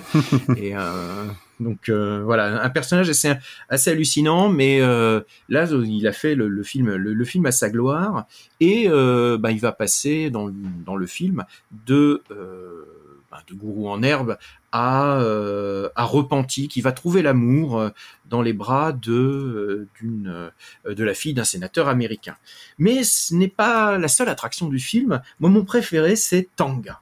Alors Tanga, c'est un culturiste interprété par le euh, par l'allemand Sacha Borisen- Borisenko. Euh, alors pour visualiser un peu Tanga, il faut imaginer donc vous imaginez un culturiste avec des rouflaquettes et une, moustache de camionneur, un pagne léopard et euh, dont les deux seules indications de jeu, c'est soit le sourire sardonique quand il est en position de force, soit de rouler les yeux comme un perdu, soit dans les scènes d'amour quand il va, quand il doit notamment euh, déflorer des, euh, déflorer des jeunes filles pour l'initiation occulte, soit lorsque il est, euh, il est en difficulté. Et euh, ce, ce tanga, c'est vraiment euh, un, vrai plaisir à voir dans le, film parce que lui, il est à fond. On sent que l'acteur, il, se donne à fond dans, dans, ce rôle de, bah, d'exécuteur des bases œuvres de, de la divinité et euh, il va livrer une performance hors norme euh, en, tant que en tant que culturiste gros bras qui euh, liquide un petit peu tous ceux qui se mettent en travers du chemin de la secte. Alors, je pourrais plus parler encore d'autres d'autres personnages qu'on va voir euh, assez assez rigolos, comme ce, ce chanteur noir qui joue l'air guitare euh, tout en euh, tout en lançant des des lamento disco un peu à la à la Demis Roussos. D'ailleurs, euh, il y a des, des vrais morceaux euh, assez fous dans ce film qui sont des morceaux musicaux euh, des, des chansons. D'ailleurs, euh, Excuse-moi Rico, mais Oui, vas-y. les, la- les Lamento Disco à la Demis Roussos, je, enfin, je sais pas, je, je vois très bien, tu vois ce que tu veux dire, Alors, mais est-ce que les gens qui ont moins de 40 ans vont, vont voir de, de quoi tu parles? Je, je comprends, je comprends ton objection. Et Parce justement, que c'est vraiment Martin, d'époque, parce que c'est la même époque, mais c'est la même époque effectivement. Et justement, Martin, j'aimerais que tu mettes l'extrait de musique. Alors c'est juste euh, la musique pour comprendre un petit peu. Et vous imaginez que euh, derrière ça, vous allez avoir une sorte de grande euh, bah, une sorte de grande partouze un peu un peu mystique euh, derrière cette chanson. Donc c'est l'extrait 2 si tu peux nous le passer. On va juste passer le, le début, on pourra Très parler bien. dessus et tu pourras le passer en fait en, en fond parce que c'est la, la chanson.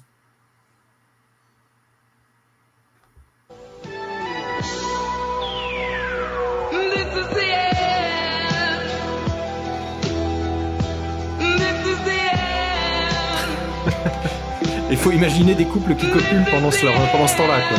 putain, on dirait euh, les Doors, quoi. Oui, C'est- une sorte. Alors c'est Christian Anders qui semble être derrière les- une partie des chansons.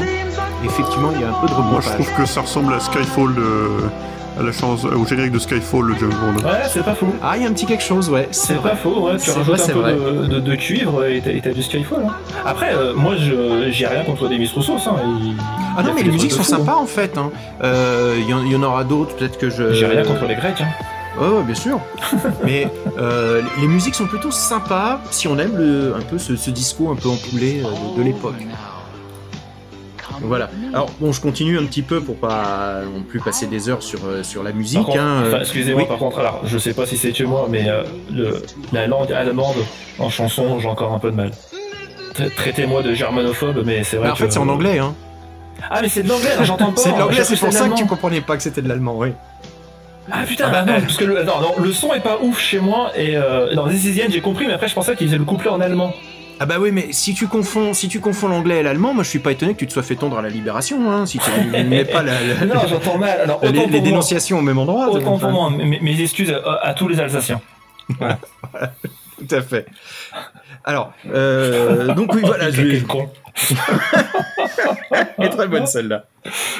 Bon, je vais pas faire des, heures sur, des heures sur ce film qui est globalement en fait voilà si on si on prend on, on prend l'histoire donc on a cette secte qui euh, qui hante les plages chypriotes pour recruter des jolies jeunes filles qu'elle va essayer de, de prostituer pour le, le bien de la, la secte et euh, Dorian qui est donc le le, euh, le principal pourvoyeur de le principal séducteur de jeunes filles qui va se trouver une conscience et commencer à à, à refuser de refuser d'obéir aux ordres et à vouloir s'enfuir justement avec avec cette jeune fille.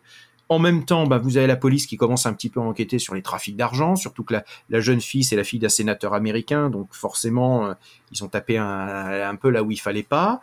Euh, et pendant une bonne partie du film, donc on, on assiste un petit peu à la, à la vie de cette secte. Alors, euh, c'est euh, des scènes euh, donc dans, dans ce camp de vacances. euh, euh, donc on est dans, dans une ambiance très voilà très très ensoleillée. euh, on est dans une ambiance, on va dire de euh, festive, mais euh, avec énormément de scènes très très explicites. hein. on est dans du de, l'érotique bien poussé. On, on est vraiment à la lisière avec le pornographique. Je me suis même demandé s'il n'y avait pas une une version pornographique parce que les là oui on, on, on a du on a du corps masculin, du corps féminin. On, voit des sgags et puis on a cette esthétique. euh, oui oui parce que c'est- quand même un euh, voilà il, il montre pas mal de choses. Alors on n'a pas de de scènes vraiment explicites mais on n'est pas très très loin. Et puis on a cet érotisme très années 70 80 avec ah, des, des, des filles naturelles euh, euh, telles qu'on les avait à l'époque hein, sans chirurgie esthétique et tatouage moche hein, mais mais par contre euh, ben, pour les critères actuels il y a une pilosité qui est un petit peu parfois en folie avec euh, voilà On va déraper, On- on va Rico. voir des- des Passons, touffes passons assez- tout de suite à un autre sujet. Si, si, je sens qu'on dérape. Mais non, pas- absolument pas. absolument pas. Ce n'est pas le genre de la maison. Euh, donc voilà, on est on est dans cette ambiance. Euh, autre petit souci du Reparlons de film. Christian Anders. voilà. Autre petit souci du film, bah, il a peut-être un poil des ambitions un peu élevées par rapport à ses à, à- à son budget. Je pense que le gros du budget a dû passer dans les dans les figurants et dans les filles à poil. Donc, ce qui fait que pour le reste, bah, on est un petit peu, par exemple, sur la décoration, sur le mobilier. euh, un petit peu léger. Alors, ils ont effectivement récupéré un vrai village vacances chypriote qui était promis à la démolition, ce qui va permettre d'ailleurs une scène finale avec quelques explosions de cabanons hein, qui n'auraient pas dépareillé dans un d'Aris, mais bon, un, peu minable. Mais par contre, dès qu'on est dans les scènes intérieures, bah, on voit quand même que bah, là, on a trois rideaux de raffia et des épées en carton doré pour pouvoir euh, simuler les, les temples dans lesquels on va faire un peu les, les grandes scènes euh, d'initiation. hein. La, la divine, elle est sur un trône qui est vraiment en polystyrène, ça se voit. Euh, tout est un petit peu fauché, un petit peu minable, comme d'ailleurs la plupart des scènes d'action. On a notamment bah, un combat de titans entre euh, Dorian et Tanga à un moment, euh, et euh, Tanga qui essaie de, de, de- projeter euh, Dorian dans, dans un gouffre. donc, euh, mais en fait, le problème, c'est que même si Christian Anders fait du karaté, c'est tellement mal filmé qu'on a l'impression que les coups passent à 2 km. Et alors le top, Je c'est suis pas juste sûr que Christian Anders soit si fort que ça en karaté non plus. Alors il est peut-être pas fort et la caméra n'aide pas parce qu'en fait dès qu'il commence à porter un coup, la caméra coupe et on voit bien que le coup passe à côté en fait. Euh, C'est-à-dire que c'est, c'est, c'est- la technique de, vous voyez la technique chez Kikheim en fait où on filme super cut euh, pour bien montrer, enfin, parce que quand les acteurs ont pas réussi à combattre, donc euh, on va faire plein plein de plans. Bah là c'est un peu pareil sauf que on fait le plan suffisamment long pour voir que le, le coup ne passe pas. Euh, le, coup- que le coup n'est pas porté euh, sur le, le personnage en face. Donc c'est un, un peu gênant. Et puis notamment, bah, on a euh, un moment un personnage qui, qui tombe dans ce gouffre euh, qui, où ils sont censés se débarrasser des adeptes qui en savent un petit peu trop. Et en fait, on voit bien que l'acteur, en fait, il est à genoux. Et que quand il va lâcher le bord du gouffre et tomber, en fait, il fait juste que baisser la tête et passer dessous le sous le rebord. Et, euh, voilà, tout ça, ça fait un petit peu, un petit peu tristoun, un petit peu misérable. Alors voilà, on est sur un film qui est bien dans son époque et qui se termine par une dernière scène un petit peu apocalyptique parce que même si on est en vacances, même si on est dans une ambiance assez estivale, assez solaire, on est aussi dans une ambiance un peu temple solaire comme la dernière scène euh, va nous le, le montrer dans le dernier extrait. C'est le moment de la mort qui arrive. Je veux atteindre le sommet de la jouissance.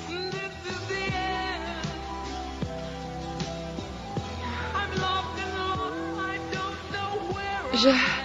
Je veux qu'on me prenne. Possédez mon corps, vous tous. Allez, prenez mon corps. Aimons-nous, les enfants. Mais c'est le dernier repas, c'est la scène. Oui, Prenez mais en fait, mon corps. euh. Oui, sauf que ça se termine en partouze à l'explosif. Euh, et euh, D'accord. Non, mais c'est un film qui a un message. Hein. euh, il le dit pas très très bien, mais c'est un film qui a un message, qui essaie de faire passer les idées. Et en fait, euh, bah, ce, ce film, pour, pour boucler un petit peu dessus, parce que je pourrais passer des heures à décrire euh, l'atmosphère. C'est, il se passe pas grand chose dans le film. hein. L'histoire, je vous ai raconté les grandes lignes. Ce qui est assez rigolo, c'est de, de voir les, les personnages bien typés années 70, euh, les, les- la nudité, euh, les nudités et les scènes érotiques et puis euh, bah, un peu le, le côté le côté hyper fauché. Et euh, malgré tout ce film il arrive au début des années 80 et en fait c'est un peu le chant du cygne de du mouvement hippie peace and love. Alors ça s'inspire effectivement de véritables sectes qui prostituaient euh, les, les jeunes filles euh, pour euh, faire ce qu'on appelait du flirty fishing à l'époque, c'était d'attirer des de riches mécènes par euh, en faisant coucher les adeptes euh, avec des, des gens qui allaient ensuite payer payer la secte. Et souvent, ça s'est assez assez mal terminé. Et on est dans une époque dans les années 70 où il y a eu pas mal de suicides collectifs, euh, de, de, de sectes. Et euh, bon, sans vouloir trop déflorer la fin, malgré tout, ça va se terminer de façon assez tragique. Et c'est finalement bah, une sorte de testament général euh, sur ces sur ces années 70, sur le si Son, sur le, le côté période de l'amour, par, parenthèse enchantée, et les années 80 allaient arriver et que, enfin, et on, on sait très bien que voilà les tous ces grands idéalistes qui prêchaient la, euh, qui prêchaient l'amour libre, qui prêchaient, euh, euh, qui, qui tous ces tous ces hippies, ben dans les années qui, qui suivent, voilà, ils seront soit fauchés par le sida, donc soit, soit fauchés par le sida, soit ils voteront à droite. Et euh, soit ils finiront, soit ils finiront en tôle pour pédophilie. Aussi. Et ben, ce film illustre bien ce que les beaux idéaux de cette période euh, euh, sont devenus et comment un petit peu tout ça, tout ça s'est effondré. Et puis il y a du cul, donc euh, voilà, c'est aussi une bonne raison pour pouvoir voir ce film. Enfin, en tout cas, moi, ça a été la mienne pour, euh, principalement. Euh, donc voilà, je vais vous parler de Camp d'amour, alias L'amour au club, alias Divine Emmanuel. Je voudrais faire deux remarques. De 1981. Oui. D'abord, la première, c'est que je suis le seul à pas avoir amené un film de cul. Et ensuite, je Oui. pense que Mhm. Pour la prochaine nuit Nanarland, comme on devrait, euh, enfin comme on va sauter cette année, qu'on passera directement en 2021, il risque d'y avoir beaucoup de monde qui va vouloir venir. Donc je propose qu'on leur, euh, que ceux qui viennent doivent accepter de se faire fouetter. Ah oui. Bah ouais. La, distanciation sociale nous oblige à effectivement à réduire le, à, réduire l'occupation du Grand Rex. Donc euh, ouais, ouais, ouais, ouais, on fouette. On fouette. euh, c'est une On fouette possibilité. avec des masques usagés. Et pour une fois, ce sera pas les sièges qui fouettent. euh. Ceux qui savent, Bon, bah, savent. merci. Oui. oui, ceux qui savent savent, ceux qui savent sentent. Euh, merci Rico, beaucoup de nous Bah, avoir mis merci, des, merci, merci. euh, des belles sonorités euh, anglo-saxonnes dans les oreilles, hein, c'est le Tout cas à de fait. dire. euh, je t'enverrai d'autres musiques. euh, Mes chansons sont, sont sympatoches euh, si on aime un peu ce côté disco, euh, euh, disco des, des années 70. C'est, euh, il y, a, il y a des chansons assez sympas. Bon. Est-ce que vous avez des, des recommandations à faire à part le cul? C'est vrai que ça tournait pas mal sur le cul, euh, sauf Julien euh, qui est resté Sauf très- Julien, voilà, on va pas tirer Il- restait conclusion très canadien. mais- Non mais voilà, Voilà, voilà. j'essaie j'essaie de tirer un peu cette émission vers le haut, mais je je, je suis pas aidé. Ah, je pense qu'en fait, c'est plutôt Rico et moi qui l'avons tiré sur le bas, par le bas en fait. ouais, mis la barre très haut et, et voilà. Ou l'autre solution, c'est qu'on est des grosses feignasses et qu'en fait, on a recyclé les chroniques qu'on voulait faire pour l'émission Q que- qui avait été transformée en émission Histoire parce que les, les auditeurs, ils avaient voté pour émission Histoire à la place de l'émission Q comme on voulait. J'ai pas compris ça, je comprendrai jamais. J'ai- c'est ouais, pas non, ce qui mais- s'est passé. Je pense qu'il y a on eu des votes. la euh, fanbase la plus bizarre au monde quand même. hein. la plus surprenante. la plus surprenante. Vous voulez du cul Non, non, on veut des ninjas, nous on préfère. Non, Non, mais c'est vrai quoi. De, l'histoire même. Ouais, c'est De l'histoire. c'est sacrément chelou. hein. Bon, la fin donc d'une pas, pas de reco alors? Euh, su, ben, je vais faire une petite recommandation rapide. euh, euh, il y aura pas la nuit Nanarland en septembre, mais il va y avoir un autre festival, moi qui m'intéresse plus particulièrement, et, euh, Ah bah oui. qui va être le le Paris Shark Fest, le Paris Shark Fest, donc euh, au club de l'Étoile à, à Paris, donc euh, un cinéma sur les Champs Élysées, euh, donc un festival du film de requin. Voilà, Rien que ça, voilà. Y a-t-il besoin d'autre chose? Et vous aurez quand même remarqué que pour un film estival, je n'ai pas pris de film de requin. Oui, J'ai fait un énorme effort. J'ai fait un, j'ai fait un travail sur moi-même. moi, J'étais tellement sûr que t'allais amener des requins, j'ai été moi je pensais que t'allais faire comme les profs qui recyclent les cours d'une d'une année sur l'autre, que t'allais reprendre une chronique Oui. de Shark Parade et que t'allais nous la sortir. J'ai été tenté, j'ai été tenté, mais je me suis dit ça risque encore de se voir. donc à la place, t'as fait du cul, quoi. Notez c'est- qu'on d'accord. commence. euh, oui, bah, c'est Tu fais pareil en cours bah, c'est un peu la même chose quand tu arrives en cours et que t'as- pas bossé. En fait, tu leur demandes de faire un, de, tu, tu prends un, un exercice dans le livre et tu leur fais faire l'exercice dans le livre. Bon bah euh, c'est pareil en, en, en radio ou en télé, quand t'as rien fait, que t'as rien bossé, tu fous du cul quoi. Et là ça marche toujours. Enfin, sur TF1, c'est comme ça qu'ils ont euh, qu'ils ont fonctionné pendant 20 ans quoi. Donc euh, Colaro, il a fait sa carrière là-dessus. hein, donc bon. Ah là là. Une autre Oui. époque. Eh oui. Euh, C'est vrai qu'on est vieux. Oui, alors pour nos auditeurs, vous irez voir qui est, qui est Fabrice Collaro sur Wikipédia, puisque je pense que la plupart d'entre vous... Stéphane, Stéphane. ouais, tu vois, on en est là. Oui, Fabrice, c'est le fils. c'est le fils. Je Oui, Fabrice c'est le Colaro, fils qui est journaliste. Ouais. Ouais, c'est comme mélanger euh, Patrice de Reveil et Cyril de Reveil, quoi, si tu veux tomber dans, les- dans les vieux trucs aussi. Euh, voilà, on est en train d'accuser notre âge là d'une manière euh, vraiment, euh, vraiment, vraiment euh, probante. Euh, Moi, je peux enchaîner. À la limite, t'as t'as fini Alco? Ah oui, oui, j'ai fini. euh, euh, je sais pas quand ça sera, quand le, post, le podcast sera diffusé, mais euh, si jamais c'est diffusé euh, avant le mois de septembre, euh, moi je vais parler d'un festival que j'aime beaucoup qui s'appelle le festival Hallu- Hallucination Collective, Mhm. qui a lieu à Lyon. Euh, festival organisé par, euh, par Zone Bis, l'assaut, euh, qui est d'habitude a lieu au, le week-end de Pâques, mais là il va être déplacé euh, normalement. C'est prévu qu'il se déroule du 1er au 7 septembre prochain. Euh, Hallucination collective, euh, c'est toutes les années euh, des films bien souvent inédits en salle ou qui sont rarement vraiment sortis en catimini. Donc c'est soit des inédits, soit des nouveautés, enfin des avant-premières, soit alors des films euh, voilà, de, de patrimoine, on va dire, hein, euh, international qui, euh, qui diffusent en salle. Ils ont une programmation généralement de dingue. euh, tous les ans, c'est un thème différent. Euh, là, c'est du 1er au 7 septembre, c'est à Lyon, au cinéma Le Comédia.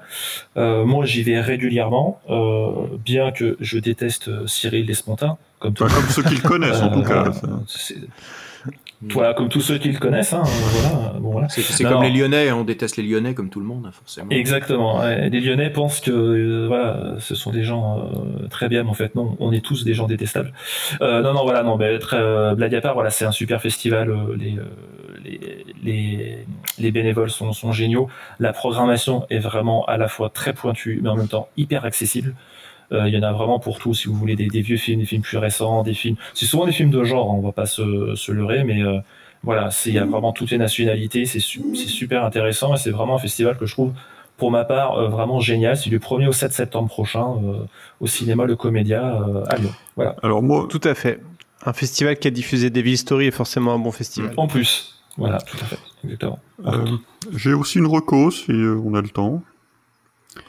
Euh, Moi, je voudrais faire une reco euh, de la chaîne YouTube euh, de Monsieur Mea. Ça s'écrit M3EA, euh, qui est toujours très bien en général. et pour être dans le sujet un peu estival, il parle de cinéma le- la plupart du temps. mais il y a deux ans, il, il avait fait une série sur la sur Dolmen, la série de l'été de TF1 euh, qui était absolument hilarante parce que euh, bah, Dolmen, ça c'est quand même devenu très ringard, ça a extrêmement mal vieilli. Euh, donc allez voir toute la chaîne et si vous voulez dans une euh, dans une, une ambiance estivale plus particulière, vous pouvez regarder cette cette série sur Dolmen. Mais c'est bien ce qu'il fait, euh, mais euh, Ouais, très bien. Ouais. ces trucs et tout, c'est assez intéressant. hein. C'est bien foutu. Tout à fait. C'est bien foutu, c'est très bien même. Bon, bah, comme euh, le dit euh, notre ami allemand, euh, This is the end. Tout à fait. Ça va te a poursuivre, ça, Fabien, je pense. Il y a, il y a vol. Il y a vol. Est-ce qu'on se mettrait pas euh, le générique de Dragon Kickboxer pour, pour Bah, dire on peut- J'en ai peu parlé, oui, mais effectivement, oui, le, film contient plusieurs morceaux originaux de hard rock FM des années 80, ce qui pour moi est un, ce qui, ce qui pour moi me fait le Ah. même effet que quand t'as un pointeur laser avec un chat. Euh, voilà, donc le, le morceau que j'ai mis là, ça s'appelle Survivor.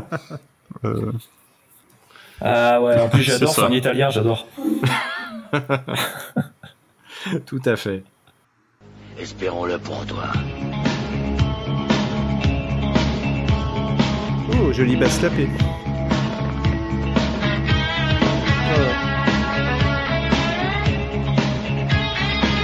ça. Bon, bah, merci beaucoup. Merci beaucoup. On se Merci à retrouve. Euh, Bon retour parmi nous, euh, et Martin. toutes nos amitiés Merci. aux juilletistes et les aoutiens, allez vous faire foutre. Absolument, et dans ce podcast, on prend des bonnes propositions. Ah ouais, la rédaction vrai sujet. La rédaction s'engage, c'est bien, j'aime bien. Ah, et puis les Allez. moustiques, on vous aime pas. En vous pour nous. Allez, à bientôt pour, euh, pour une nouvelle émission. Ciao. Salut. Salut tout le monde, ciao.